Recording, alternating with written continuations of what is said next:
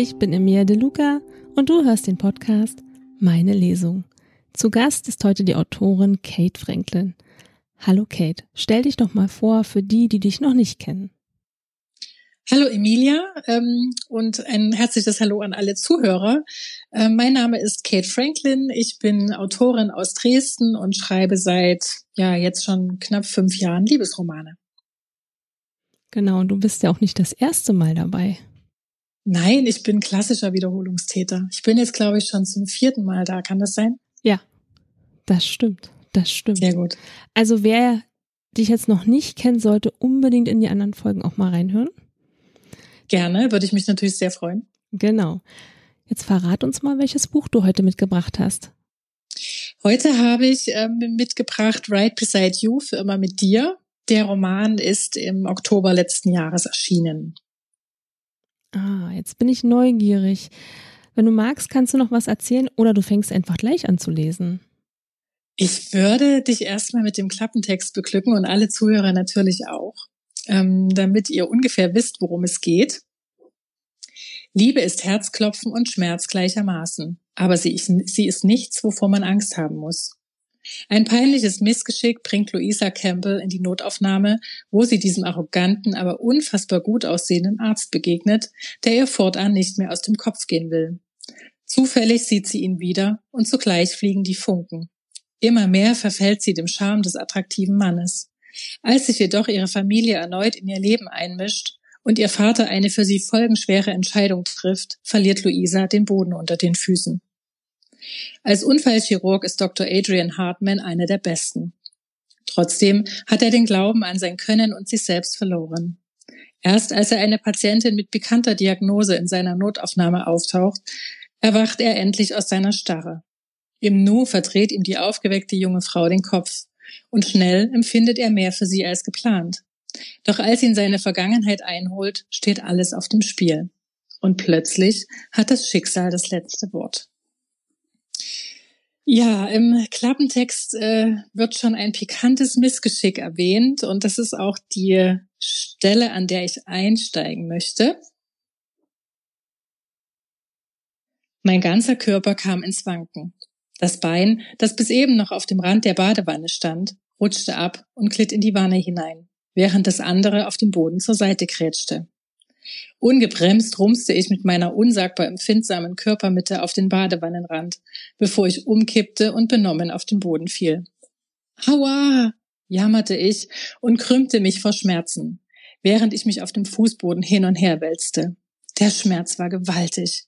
Als hätte man mir einen Felsbrocken in meine Mitte gerammt, hämmerte diese, was ich bis in die Haarspitzen spürte. Ein dumpfes, schmerzendes Klopfen verteilte sich in meine Zellen und ließ mich benommen zurück. Vermutlich hatte ich mir eben das Becken gebrochen.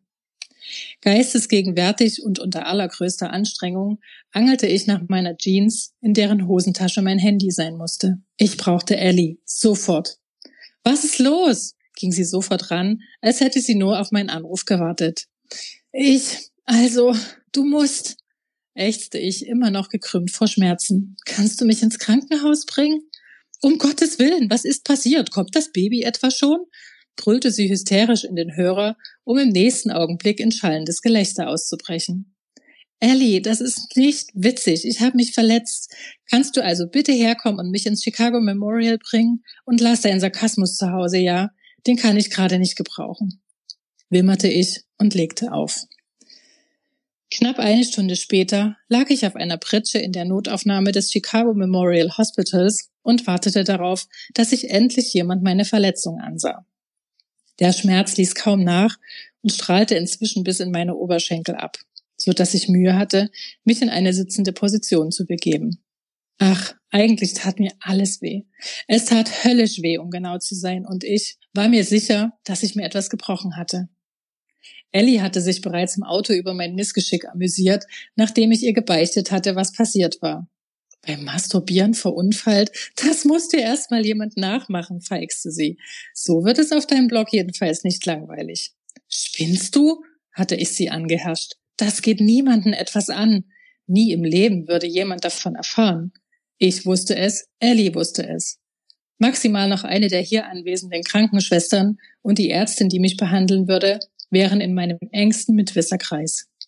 Süße, ich fürchte, du hast keine Wahl. Du wirst dafür bezahlt zu testen und deine Erfahrungen zu teilen. Ellie hob die Schultern und sah mich unschuldig an. Ja, ich weiß, gab ich klein bei. Aber ich werde ganz bestimmt nicht ins Detail gehen. Nicht bei diesem Beitrag.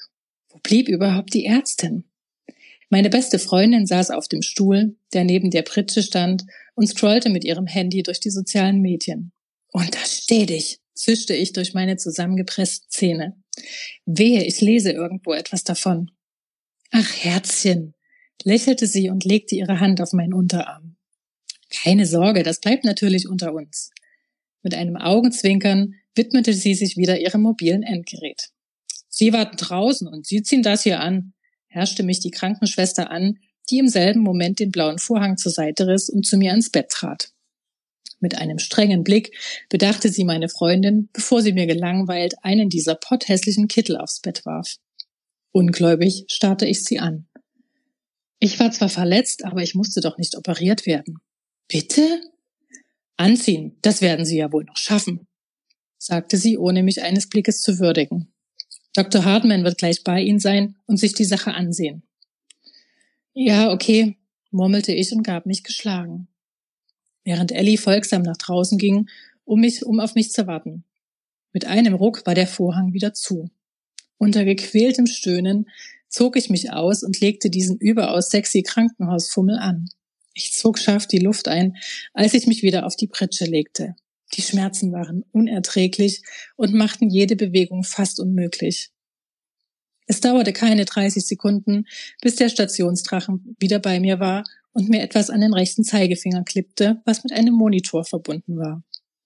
Strengen Blickes sah sie abwechselnd zu mir, dann wieder zu dem Bildschirm, auf dem nun neue Kurven und Zahlen sichtbar waren. Sie atmen mir etwas zu schnell, stellte sie fachmännisch fest. Versuchen Sie sich zu beruhigen. Na, die hatte ja tolle Tipps auf Lager. Beruhigen. Ja, klar. Ich musste nur noch schnell googeln, wie man das überhaupt machte. Mit geschlossenen Augen lehnte ich mich zurück. Es war laut hier. Überall Stimmen. Türen wurden aufgerissen und wieder zugeknallt. Ein wirres Durcheinander von medizinischem Fachchinesisch, hier und da ein Schluchzen und aufgebrachte Menschen. Viel zu laut. Doch da war eine Stimme, die meine Aufmerksamkeit auf sich zog. Direkt nebenan. Warm und satt arbeitete sich der tiefe Bass, der anscheinend gerade mit einem Patienten sprach, in mein Hirn, um sich dort festzusetzen. Mit Fantasie war ich schon immer gesegnet, und so gab ich mich schnell einem Hirngespinst hin, wie wohl der Rest zu dieser unfassbar erregenden Stimme aussehen könnte. Auch wenn ich es nie erfahren würde, aber es lenkte wunderbar von den Schmerzen ab. Erneut ging der Vorhang auf, etwas sanfter dieses Mal. Das Geräusch erinnerte mich an meinen Duschvorhang und ich verdrehte die Augen. Endlich kam diese Ärztin. Adrian. Fast alle Betten waren belegt. Mir blieb kaum Zeit für eine Pause. Und das, ich, und das, obwohl ich seit mehr als 17 Stunden im Dienst war. Ich liebte meinen Job, wirklich. Aus tiefster Überzeugung heraus war ich Arzt geworden. Chirurg besser gesagt. Unfallchirurg, um ganz genau zu sein. Als man mir den Chefarztposten in der Notaufnahme des Chicago Memorial Hospitals angeboten hatte, hatte ich nicht lange überlegen müssen. Aber manchmal, so wie gerade jetzt, hätte ich gern einen Job, der es mir gestattete, den Abend ganz gepflegt mit meinen Freunden in einer Bar zu verbringen. Diese eine Patientin noch, dann würde ich mich erst einmal aus dem Betrieb nehmen. Die Assistenzärzte sollten auch etwas zu tun haben, Schließlich wollten sie ja noch etwas lernen. Was haben wir hier? Fragte ich in gewohnt schroffen Ton, nachdem ich den Vorhang zur Seite gezogen und hinter mir wieder geschlossen hatte. Mein erster Blick galt den Monitoren neben dem Bett. Parallel streckte ich die Hand aus, um von der Schwester das Tablet mit allen Informationen zu übernehmen. Dr. Hartman, sagte sie mit weicher Stimme. Herrgott, ich stand so gar nicht drauf, wenn mich das weibliche Personal anhimmelte. Also doch, ja, irgendwie pushte es mein Ego auf gewisse Art und Weise. Aber nicht im Dienst. Während der Pausen in einem der Verbandszimmer gerne. Aber nicht, wenn ich all meine Konzentration brauchte, so wie es gerade eben der Fall war. Ich bedachte sie mit einem strengen Blick, der sie sofort die Augen niederschlagen ließ. Geht doch. dachte ich und studierte die Patientenakte auf dem Display. Dr. Hartman? drang ein dünnes Stimmchen an mein Ohr und ich riss meinen Kopf herum, um zu sehen, wohin es gehörte. Viele Möglichkeiten gab es nicht. Hier waren nur ich, die Krankenschwester und mein Blick wanderte zum Bett und blieb an der blonden Schönheit hängen, die mich völlig entsetzt anstarrte. Sie sind Dr. Hartman? wiederholte sie ungläubig. Yep, erwiderte ich kurz und knapp und verwies mit dem Zeigefinger auf das Namensschild, das an der Brusttasche meines Arztkittels befestigt war. Okay. Sie atmete hörbar ein und setzte sich auf. Ein schnaufendes Geräusch verließ ihre Verdammt, ihre Lippen waren so perfekt geschwungen und rosig voll, dass ich oh, shit bin. Konzentration. Ah, stieß sie aus. Haben Sie ein Problem damit, dass ich Dr. Hartman bin, Miss? fragte ich sie mit provokativem Unterton.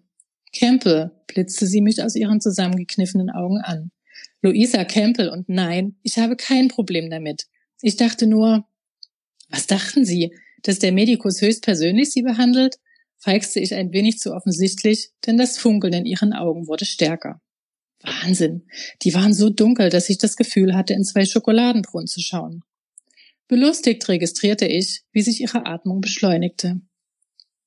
Ich dachte, sie wären, na, ich ging davon aus, sie sind weiblich. Also wegen der Art meiner Verletzung, dachte ich. Ich traute meinen Ohren nicht und verkniff es mir im letzten Moment in schallendes Gelächter auszubrechen. Entschuldigen Sie, aber Sie sind echt witzig. Treten Sie irgendwo als Stand-up-Comedian auf? frotzelte ich, bevor ich mich zur Raison rief und wieder ernst wurde. Haben Sie ein Problem damit, dass ich entgegen Ihrer Erwartungen nicht weiblich bin? Ich war näher ans Bett getreten und fixierte sie mit meinem Blick. Es schien ganz so, dass das gepaart mit meiner Stimme, die ein paar Oktaven tiefer wurde, Wirkung zeigte. Sie schnappte nach Luft und zupfte an der Bettdecke herum, wobei eine Seite des Patientenhemdes verrutschte und ihre linke Schulter zum Teil freigab, was mich sofort einlud, meiner Fantasie freien Lauf zu lassen. Dunkle Flecken auf ihrem Schlüsselbein irritierten mich, entpuppten sich aber beim genauen Hinsehen als kleine Vögel, die in typischer Formation bis auf ihre Schulter gezeichnet waren. Es war wunderschön. Unbemerkt inhalierte ich den Duft, der von ihr ausging. Sie roch verdammt gut. Nach Sommer und lauen Nächten im Park. Verboten gut. Dr. Hartman?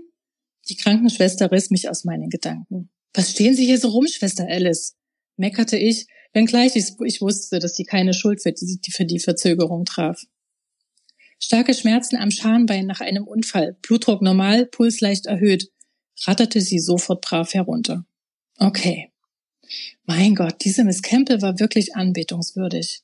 Ihr blondes, schulterlanges Haar war leicht gewellt, sah etwas wirr aus, ganz so, als wäre sie gerade aus dem Bett gefallen. Sie war dezent geschminkt und hatte sich heute anscheinend für den Waschbärlook entschieden, Ihre Wimperntusche war mehr im Gesicht verteilt als da, wo sie eigentlich hingehörte.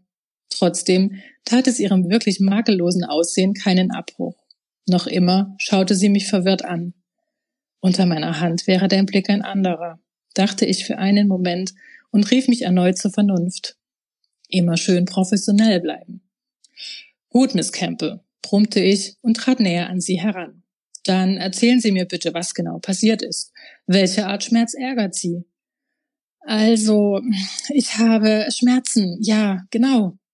Fein, damit sind wir jetzt schon ein ganzes Stück weiter, sagte ich und gab mir gar nicht erst die Mühe, meinen Sarkasmus zu verbergen. Im Schambein, richtig? Die süße Miss Campbell nickte unter Aufbietung all ihrer Kräfte, denn so peinlich berührt wie sie war, musste es sie alles an Überwindung gekostet haben, überhaupt hierher gekommen zu sein. Nehmen Sie Medikamente? Begann ich mein Programm abzuspulen, während ich sie nicht aus den Augen ließ. Noch immer schielte sie betreten auf die Decke, die sie mit ihren Fingern malträtierte. Vorerkrankungen?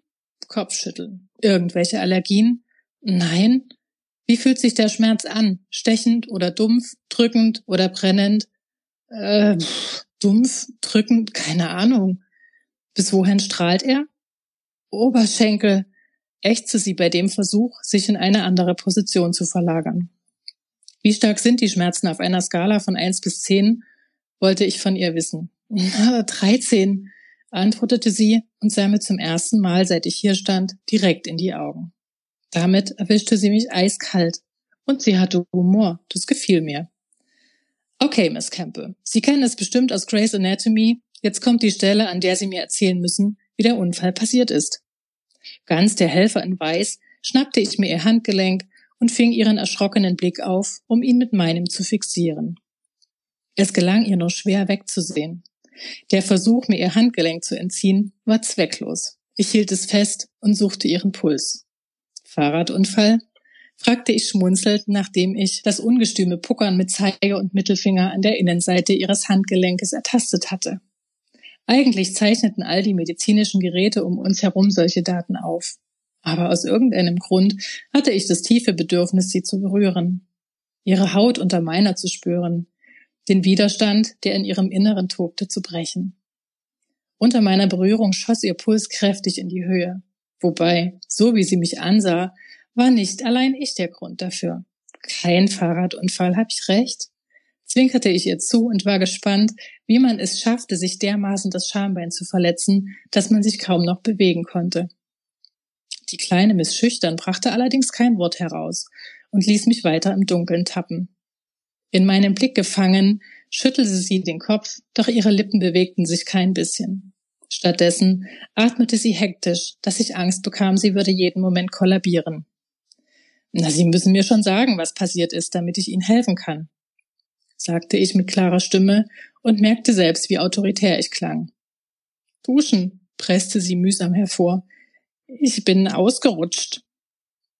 Etwas an ihrer Körperhaltung und ihrer Gestik verriet mir, dass sie sich in Grund und Boden schämte. Ich wollte ihr zwar nichts unterstellen, aber ich vermutete, dass das eben nur ein Bruchteil der tatsächlichen Geschehnisse war. Aber ich beließ es dabei, auch wenn es mir sehr gefiel, wie sie sich unter meinen Blicken wand. So, Miss Campbell, jetzt war die Stunde der Wahrheit und damit meine Chance, die Kleine aus der Reserve zu locken.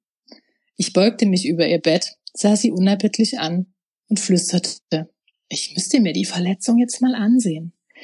Niemals! keuchte sie leise und zog die Bettdecke bis unter die Nasenspitze. Sie hatte eine wirklich entzückende Stupsnase, stellte ich fest.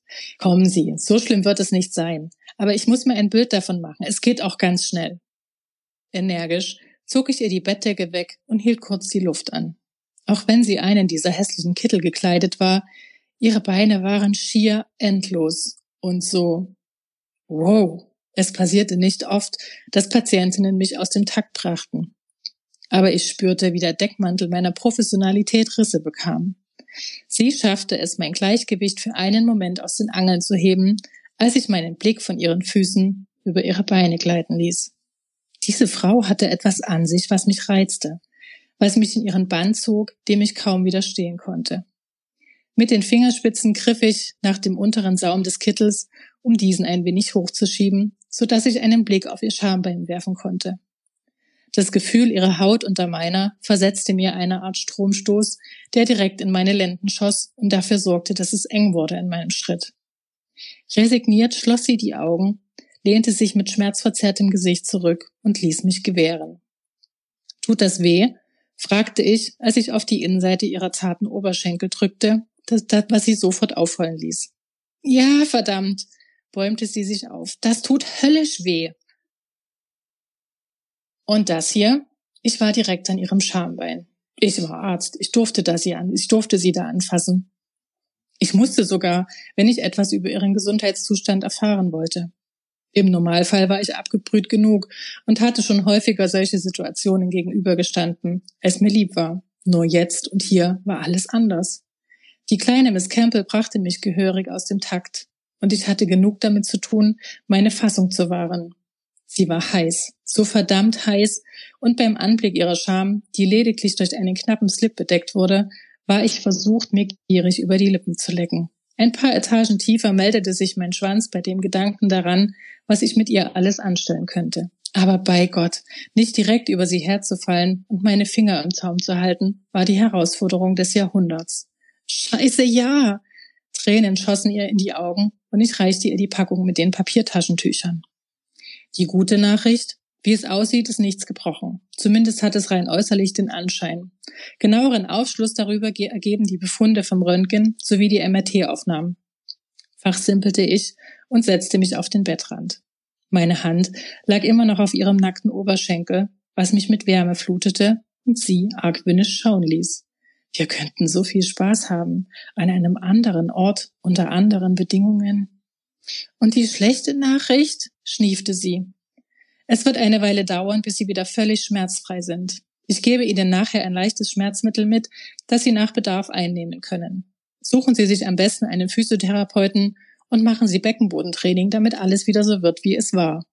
Becken was? starrte sie mich an und ihr Blick war göttlich. Unter anderen Umständen wäre ich nur zu gern dafür verantwortlich, dass ihr Beckenboden nach dieser Sache wieder gestärkt wurde. Anspannen, entspannen, immer im Wechsel. Oh, ich würde das zu gerne übernehmen. Sie haben schon richtig gehört. Es ist wichtig, dass der Beckenboden einwandfrei funktioniert, es sei denn, Sie haben kein, Proble kein Problem mit Inkontinenz. Inkonti, nein, das brauche ich auf gar keinen Fall. Sie schüttelte so vehement den Kopf, dass ihre Haare herumflogen. Für einen Moment war ich versucht, sie ihr über die Schulter zu schieben, damit das Tattoo wieder zum Vorschein kam. Zu gern würde ich es nachzeichnen mit meinen Fingern an den Konturen ihrer Schlüsselbeine entlangfahren, mit meinen Fingernägeln über ihre zarte Haut kratzen, um eine Spur zu hinterlassen, damit die Vögel ihr Ziel fanden. Aber sie war eine Patientin und Patientinnen waren tabu. Dann befolgen Sie meinen Rat. Ein letztes Mal beugte ich mich zu ihr, um unbemerkt ihren unvergleichbaren Geruch einzuatmen. Auf Wiedersehen, Miss Campbell, und gute Besserung, raunte ich heiser bei Dr. Hartman. Ihr verhaltenes Lächeln würde sich tief in meinem Hirn verankern und mich in meinen wohlverdienten Feierabend begleiten. Ja, das war die erste Stelle. Wow, wow. ich bin jetzt ganz überrascht. Ja, schön. In, inwiefern überrascht? Naja, damit hätte ich jetzt nicht gerechnet. Nee? Nein. Überraschung gelungen. Auf jeden Fall. Du musst jetzt gleich mal ein bisschen was über deine Figuren erzählen, damit wir die noch besser kennenlernen. Das mache ich natürlich sehr gerne. Also wir haben ähm, die Luisa Campbell schon kennengelernt. Das ist eine junge Frau, Ende 20, die ähm, irgendwie immer noch so ein bisschen auf der Suche nach sich selbst ist und ähm, zwar eine schöne Kindheit hatte, aber in einem sehr, sehr strengen Elternhaus aufgewachsen ist. Ähm, ihre Eltern haben ihr wenig Freiheiten gelassen und haben versucht, ihr quasi ihre eigenen Konventionen überzustülpen. Und als sie sich geweigert hat, ähm, das Familienimperium zu übernehmen, hat ihr Vater mit ihr gebrochen und ähm, sie quasi aus der Familie verbannt. Und im Prinzip handelt ihre Geschichte davon, ähm, wie sie sich mit den Eltern vermeintlich wieder versöhnt. Ähm, aber wer weiß, ob das alles so funktioniert. Dazu ähm, sollte man vielleicht die Geschichte lesen. Und zum anderen haben wir den Dr. Adrian Hartman, der ist ähm, Unfallchirurg in einem Krankenhaus in Chicago. Er leitet da die Notaufnahme. Ähm, er hat sich schon gefunden, aber er hat sich zwischendurch wieder verloren, weil er einen seinen besten Freund verloren hat. Und zwar ist er bei ihm auf dem OP-Tisch gestorben ähm, nach einem Unfall. Und er hat ganz, ganz große Schwierigkeiten, das zu überwinden. Das begleitet ihn tagtäglich. Er macht sich große Vorwürfe, dass er ihn nicht retten konnte und ähm, quasi macht sich verantwortlich für, für den Tod. Und ähm, hat auch das Gefühl, äh, verantwortlich zu sein für die Familie seines besten Freundes. Ähm, die kommt auch im Buch vor. Und ja, auch er muss irgendwie seinen Weg zurück ins Leben finden. Und ja, am Ende hilft ihm Luisa dabei. Ah, okay, interessant. So, jetzt erzähl mal, wo dein Buch so spielt. Ich habe jetzt gehört Chicago. Was ist denn noch so? Welche Orte? Das Buch das Buch spielt ähm, fast ausschließlich in Chicago. Ähm, es gibt einen kleinen Ausflug. Ähm, da geht es in, in den Norden, ähm, in, ein, in ein Reservat, in ein Naturreservat, ähm, irgendwie an einen See. Ähm, aber ansonsten spielt es ausschließlich in Chicago. Und Wie kam es dazu, dass du dir ausgerechnet Chicago ausgesucht hast? Das ist eine gute Frage. Ich habe ehrlich gesagt keine Ahnung. Ähm, aber ich hatte schon mal ein Buch, das in Chicago spielte und habe mich da beim Recherchieren sehr in die Stadt verliebt. Und da lag es irgendwie nahe, da nochmal eine Geschichte anzusiedeln. Okay, das verstehe ich natürlich. Magst du gleich mal weiterlesen? Ich würde direkt mal weiterlesen und zwar ähm, springen wir jetzt ein bisschen, ähm, nachdem Luisa ja nach ihrem Missgeschick und dem äh, äh, kleinen Abstecher ins Krankenhaus dachte, sie sieht ihn nie wieder, ist natürlich das Unvermeidbare passiert und äh, die haben sich wieder getroffen und auch verabredet. Und mit der Verabredung steigen wir jetzt ein. Der Herbst lag in der Luft. Es war kalt, Nebelschwaden zogen über den See und tauchten ihn in eine mystische Kulisse. Ich liebte diesen Anblick. Er spiegelte genau das wider, was in meiner Seele passierte. Luisa hatte tatsächlich 24 Stunden gewartet, bevor sie meine Einladung endlich angenommen hatte. Jetzt stand ich vorm Blackbird. Es war kurz vor acht und sie ließ mich schon wieder warten. Fast glaubte ich, es sei vielleicht ihre Taktik, als mich ein schüchternes Hi aus meinen Gedanken riss. Langsam löste ich mich von dem Blick auf den See und drehte meinen Kopf in die Richtung, aus der die samtige Stimme kam. Aus ihren kaffeebraunen Augen strahlte sie mich mit warmem Blick an, dass ich versucht war, sie einfach in die Arme zu ziehen und zu küssen. Einmal mehr verfluchte ich, ihr dieses bescheuerte Versprechen gegeben zu haben. Weichei, schimpfte ich mich gedanklich selbst. Hi, Luisa, begrüßte ich sie und ignorierte die Hand, die sie mir entgegenstreckte. Stattdessen legte ich meine Hand auf ihre Schulter und beugte mich zu ihr hinab. Als meine Lippen ihre Wange berührten, glaubte ich nicht atmen zu können. Ihr blumiger Duft kroch in meine Nase und löste einen Sturm an Gefühlen in mir aus, denen ich kaum Herr wurde. Ihre Haut war so weich und das leichte Beben, das durch ihren Körper ruckte, ließ mich wissen, dass sie auf mich reagierte. Nur ein Essen, rief ich mir in Erinnerung, damit ich nicht vergaß, dass sie viel zu schade war für einen One-Night-Stand. Wollen wir dann reingehen? Es ist furchtbar kalt. Sie wand sich aus meiner kleinen Begrüßungsgeste und schlang die Arme um ihren zierlichen Oberkörper. Natürlich, sagte ich und legte wie selbstverständlich meine Hand auf ihren Rücken. Gemeinsam steuerten wir den Eingang an. Sie lief einen Schritt vor mir, was mir die Gelegenheit verschaffte, sie von hinten zu betrachten. Auch wenn sie ihren perfekten Körper mit einem Parker in Übergröße verhüllt hatte, ihre schlanken Beine waren zu sehen. Sie steckten in engen Jeans zu denen sie Turnschuhe trug. Kein Wunder, dass sie mir heute nur noch bis zur Schulter geht, dachte ich und schmunzelte. Drinnen hatte man uns schnell die Jacken abgenommen und am Tisch platziert. Mir blieb nicht verborgen, wie Luisa mit Luchsaugen die Gegebenheiten im Blackbird scannte. Gestern hatte ich ihren Namen in die Suchleiste bei Google eingegeben und nur wenig gefunden. Sie war die Tochter dieses Immobilientycoons, dem halb Chicago gehörte wurde aber nirgendwo auf dessen Website erwähnt, was natürlich nichts heißen musste. Bis auf ihren Blog schien sie wenig Medienpräsenz aufzuweisen. Auch da hatte ich mich noch einmal durchgescrollt, aus reiner Neugier. Sie blöckte über so ziemlich alles. Kochen, Backen, Bücher, Klamotten, Kosmetik. Der Ausrutscher mit einem von Nevius Spielzeugen schien einmalig gewesen zu sein, hatte aber den längsten Eintrag und die meisten Kommentare abbekommen. Ich schmunzelte, während ich sie betrachtete und mir vorstellte, wie es wohl passiert war. Sie war ziemlich nervös, zupfte ständig am Ärmel ihres Shirts herum und blätterte wild durch die Speisekarte. Wie geht's dir? wollte ich wissen. Über Eck saßen wir an einem kleinen Tisch mit Blick auf den alten Hafen. Es war wirklich schön und wie geschaffen für ein erstes Date, das wir ja aber nicht hatten. Ähm, völlig verdattert schnellte ihr Blick von der Speisekarte zu mir. Äh, gut, ich weiß nicht, geht es dir wirklich gut? Du wirkst etwas, na sagen wir, durcheinander. Nicht, dass du mir hier noch kollabierst. Sie setzte sich gerade hin und legte die Karte weg. Es geht mir gut, Dr. Hartman, wirklich. Und hätte ich gewusst, dass das hier ein Arzt-Patientengespräch wird, hätte ich meinen Impfausweis mitgebracht.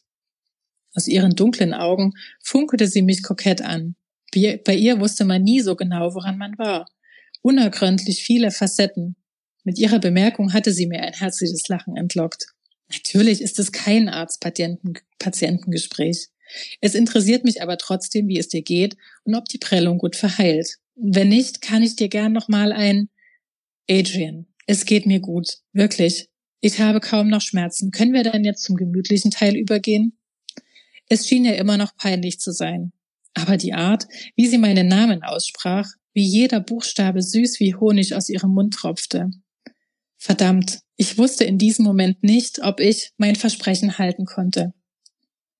Klar, Essen, richtig? neckte ich sie und wieder blitzte sie mich an. Dieses Mal mit schräg gelegtem Kopf und einem niedlichen Grinsen. Ihre Haare trug sie heute offen, was sie ganz anders aussehen ließ. Die blonden Wellen umrahmten ihr Gesicht, das dadurch viel weicher wirkte. Mit den Händen da durchzufahren musste sich himmlisch anfühlen. Ihren Kopf in den Nacken zu ziehen, um ihren wunderschönen Hals zu küssen. Beherrsch dich, Hartman, rief ich mich innerlich zur Raison. Wir essen nur gemeinsam. Es wird nichts weiter passieren. Ein paar Minuten später hatten wir uns ein Steak für Steak und Salat entschieden und Luisa bestellte ein Glas Rotwein dazu, während ich bei Wasser blieb. Ich muss morgen früh wieder raus. Macht sich nicht so gut, wenn ich mit einer Fahne in der Notaufnahme stehe, sagte ich und zuckte mit den Schultern, woraufhin sie mir ein Wahnsinnslächeln schenkte. Das schien ihr Stichwort zu sein, also versuchte ich es gleich nochmal. Willst du mir eigentlich verraten, was genau dich vor zwei Wochen ins Krankenhaus gebracht hat? Ich bin ja nicht als dein Arzt hier, sondern als Freund. Sie lehnte sich zurück und verschränkte die Arme womit sie mir den Blick auf ihre perfekten kleinen Brüste versperrte, die sicher gut in meine Hände passen würden. Warum hatte sie nur so ein enges Shirt angezogen, das kaum etwas von ihren Rundungen verbarg? Es kostete mich alles an Beherrschung, wirklich bei der Sache zu bleiben. Meine Gedanken schweiften ständig in eine andere Richtung. Ich war noch nie ein Kind von Traurigkeit.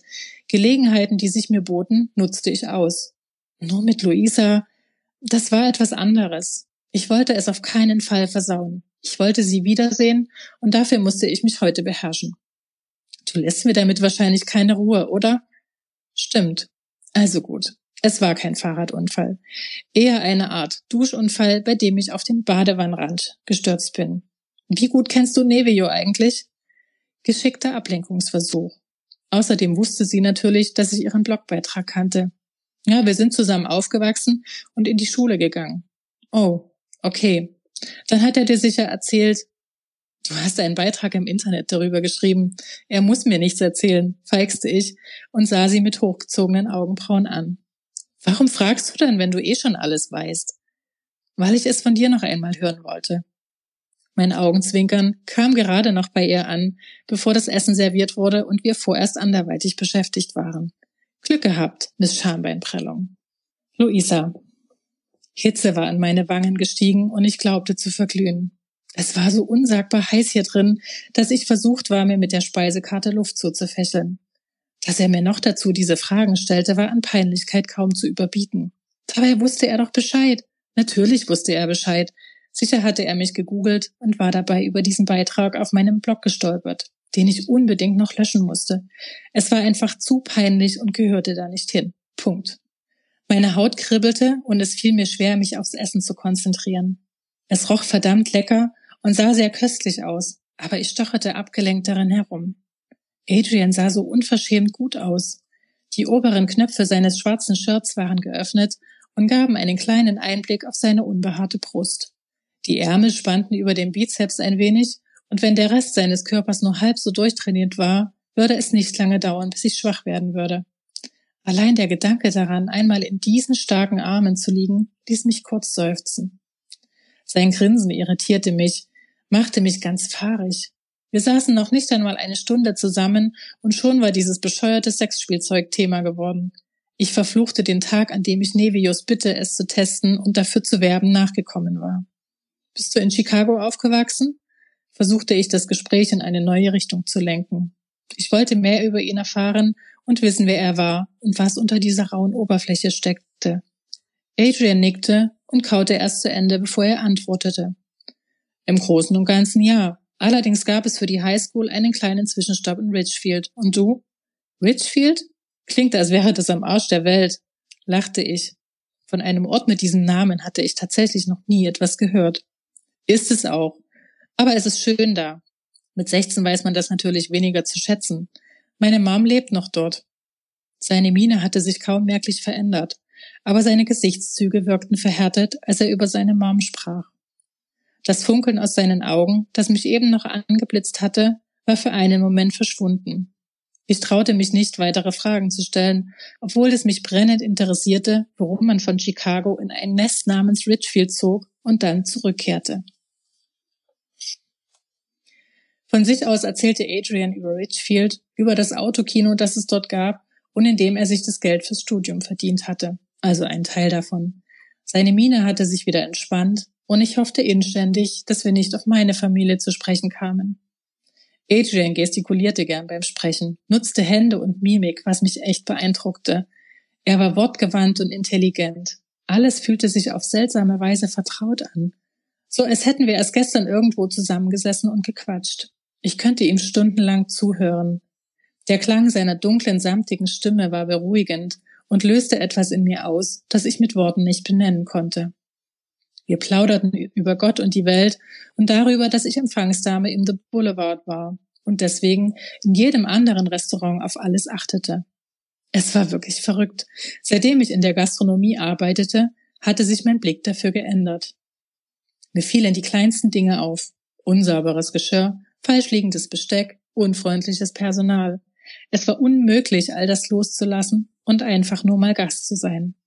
Warum bist du Arzt geworden? Wollte ich wissen, nachdem ich mir ein zweites Glas Rotwein bestellt hatte. Zwar war meine Nervosität wie weggeblasen, aber an einem Rotweinglas ließ es sich besser festhalten als an einem Wasserglas. Gute Frage. Warum blockst du und bringst Restaurantgäste zu ihren Tischen? Die Art, wie er das sagte, klang in keiner Weise verächtlich, und doch versetzte es mir einen kleinen Stich. Denn Fragen dieser Art stellte mein Vater auch, nur in einem anderen Tonfall. Ich blogge, weil es mir Spaß macht, neue Dinge auszuprobieren und darüber zu berichten und andere zu animieren, es vielleicht auch mal zu versuchen. Und ich arbeite im Restaurant, weil ich gern mit Menschen zu tun habe. Und glaub mir, ich erlebe da alle Facetten. So. Und jetzt du. Warum Arzt und warum Notaufnahme? Er holte tief Luft, rieb sich mit der Hand über die Stirn und stützte sich dann mit den Ellenbogen auf dem Tisch ab. Also gut. Als ich 16 war, starb mein Dad. Der beschissene Krebs hatte ihn innerhalb weniger Monate aus seinem Leben gerissen und aus unserem. Es war so ungerecht. Er war gerade erst Anfang 50, hatte sein ganzes Leben hart gearbeitet, immer viel Sport getrieben und trotzdem. Er stockte. Oh Gott, Adrian. Ich wusste nicht so recht, was ich sagen sollte und legte eine Hand auf seinen Unterarm. Es tut mir so leid. Meine Stimme war nur mehr ein Flüstern und ich versuchte, den Kloß im Hals hinunterzuschlucken. Muss es nicht, war ja nicht deine Schuld, sagte er knapp. Aber es war der Moment, in dem ich beschloss, Menschen zu helfen, am Leben zu bleiben. Und wo geht es besser als in der Notaufnahme? Wow. Ich war geplättet von seiner Klarheit. Sein Blick hatte sich verändert, war tiefer als zuvor. Es fühlte sich an, als würde er mir für einen Moment die Sicht in seine Seele zugestehen. Und ich hoffte, er würde sich nicht wieder verschließen. Ich war endgültig von diesem Mann fasziniert. Meine Hand lag noch immer auf seinem Unterarm, und als er seine warme, starke Hand darauf legte, verendete sich alles. Die Zeit schien für einen Moment stillzustehen. Ich spürte der Wärme nach, die von seiner Haut auf meine überging. Es prickelte sofort durch meine Adern und versetzte mich innerlich in Aufruhr. Ich glaube, deine Patienten können sich glücklich schätzen, dass du in der Notaufnahme für sie arbeitest. Hm, vielleicht, der Job hat auch Schattenseiten. Er nahm seine Hand zurück und meine wurde augenblicklich kalt. Er löste den Blick von mir, der sich eben noch mit meinem verhakt hatte und so innig war, wie es nur sein konnte. Ich unterdrückte das Bedürfnis nachzufragen, wie viele Leben er nicht retten konnte. Es ging mich nichts an. Dieser bescheuerte Ekstasehase ist übrigens daran schuld, dass ich bei dir in der Notaufnahme gelandet bin, flüsterte ich und hoffte, die Stimmung damit wieder etwas aufzuhellen. Ein Grinsen zupfte an Adrians Mundwinkeln. Es funktionierte. Ich weiß, sagte er, ich kann ja lesen. Gott, das war immer noch so unendlich peinlich. Ich atmete tief durch, nahm einen großen Schluck Rotwein und erzählte ihm die ganze Geschichte. Aufmerksam hörte er mir zu und schmunzelte. Erleichtert atmete ich auf, als der befürchtete Lachanfall ausblieb. Aus medizinischer Sicht hast du Glück gehabt. So ein gebrochenes Becken ist wirklich unangenehm, fachsimpelte er. Aus privater Sicht? Ja, funkte ich sofort dazwischen. Wäre ich nur zu gern dabei gewesen.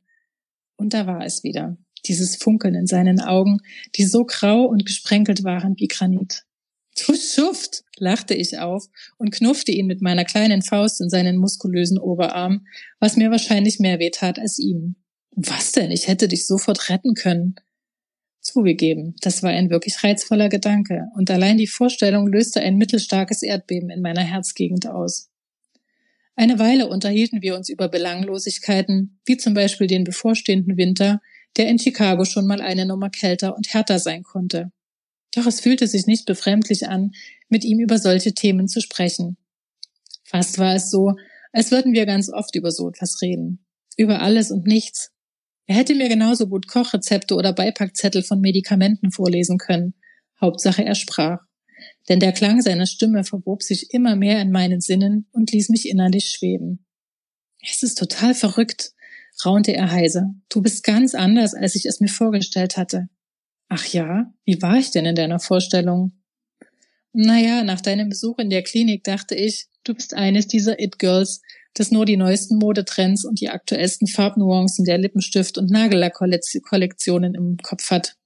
Von Beruf Tochter sozusagen. Ich runzelte sichtlich die Stirn. Das war ja wohl nicht sein Ernst. Nur gut, dass du keine Vorurteile hast, entgegnete ich etwas barscher, als ich es wollte. Hey, immerhin bist du eine Campbell. Deinem Vater gehört die halbe Stadt, da lag der Gedanke einfach nah. Dem musste ich wohl oder übel zustimmen. Denn das dachten die meisten.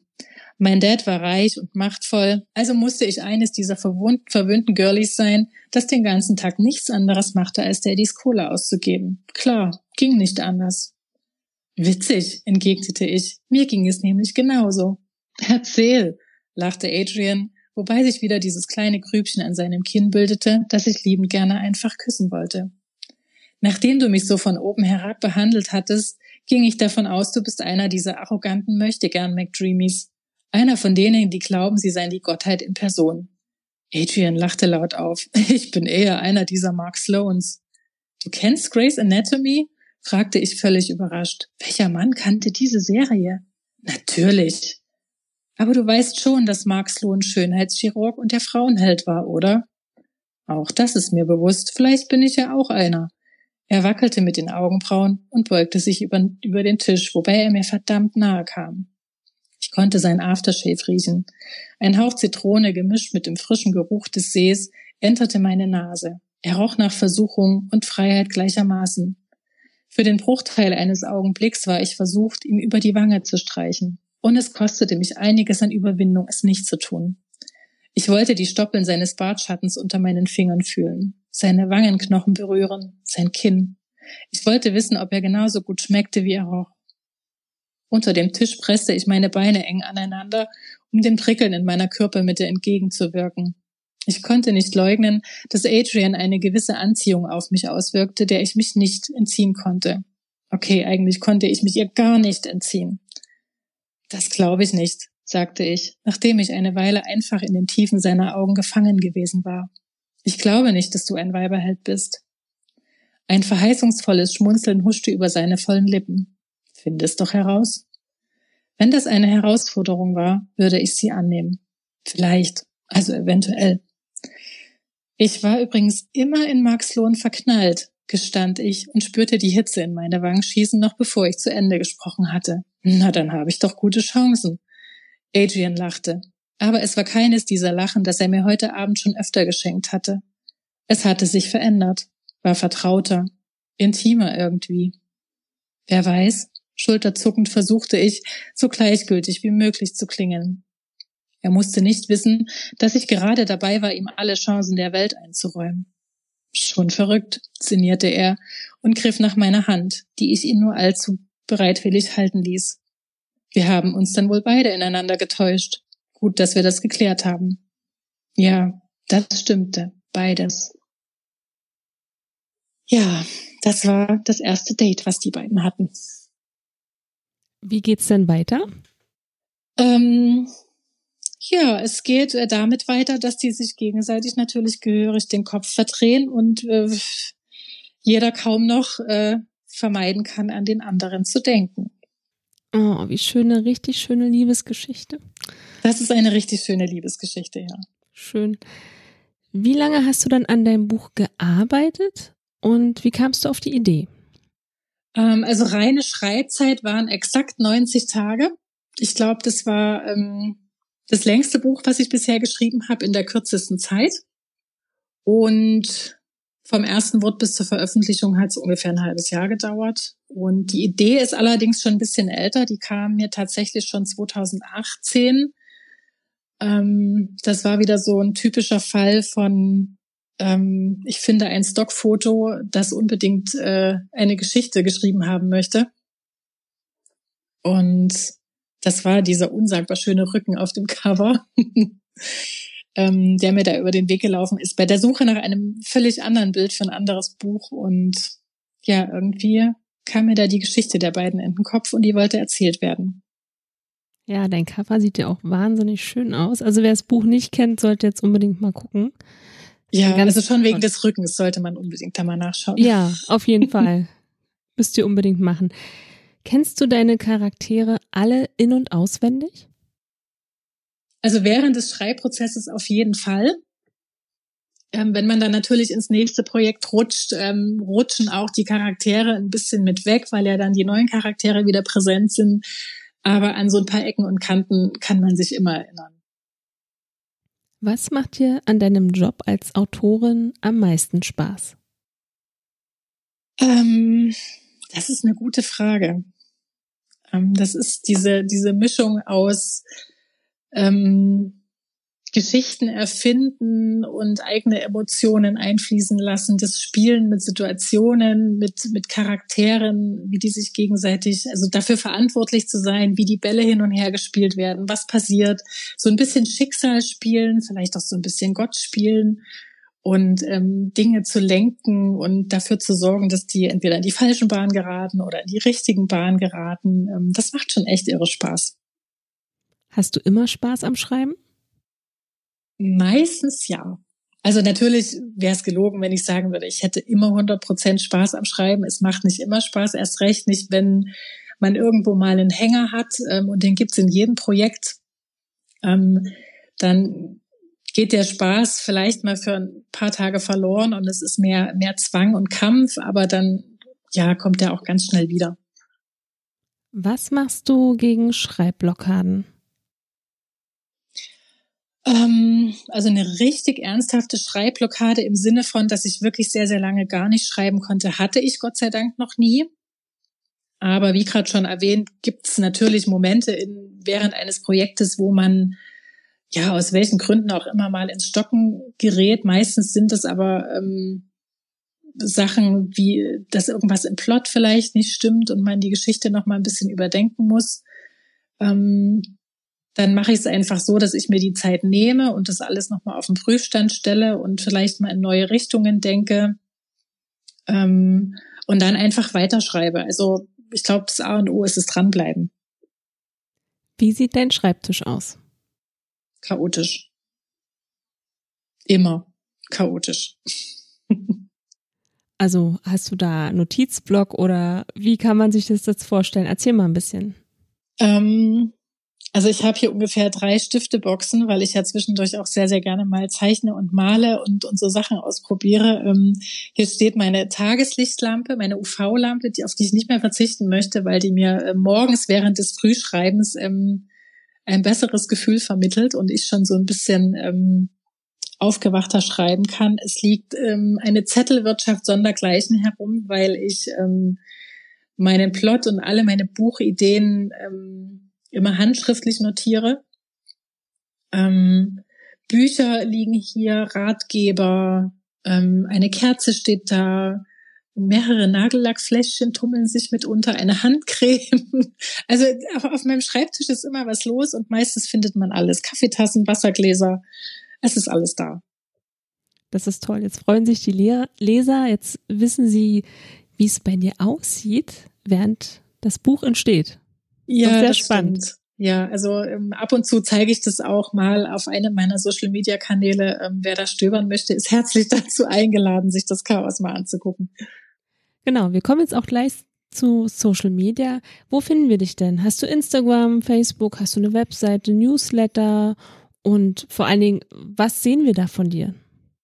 Ähm, ich fange mal mit der Homepage an. Also auf meiner Homepage findet ihr alles über meine Bücher und auch alles über mich und ähm, sämtliche Verlinkungen ähm, zu allen äh, Social-Media-Seiten. Ich habe eine Facebook-Seite und ich habe auch einen Instagram-Account.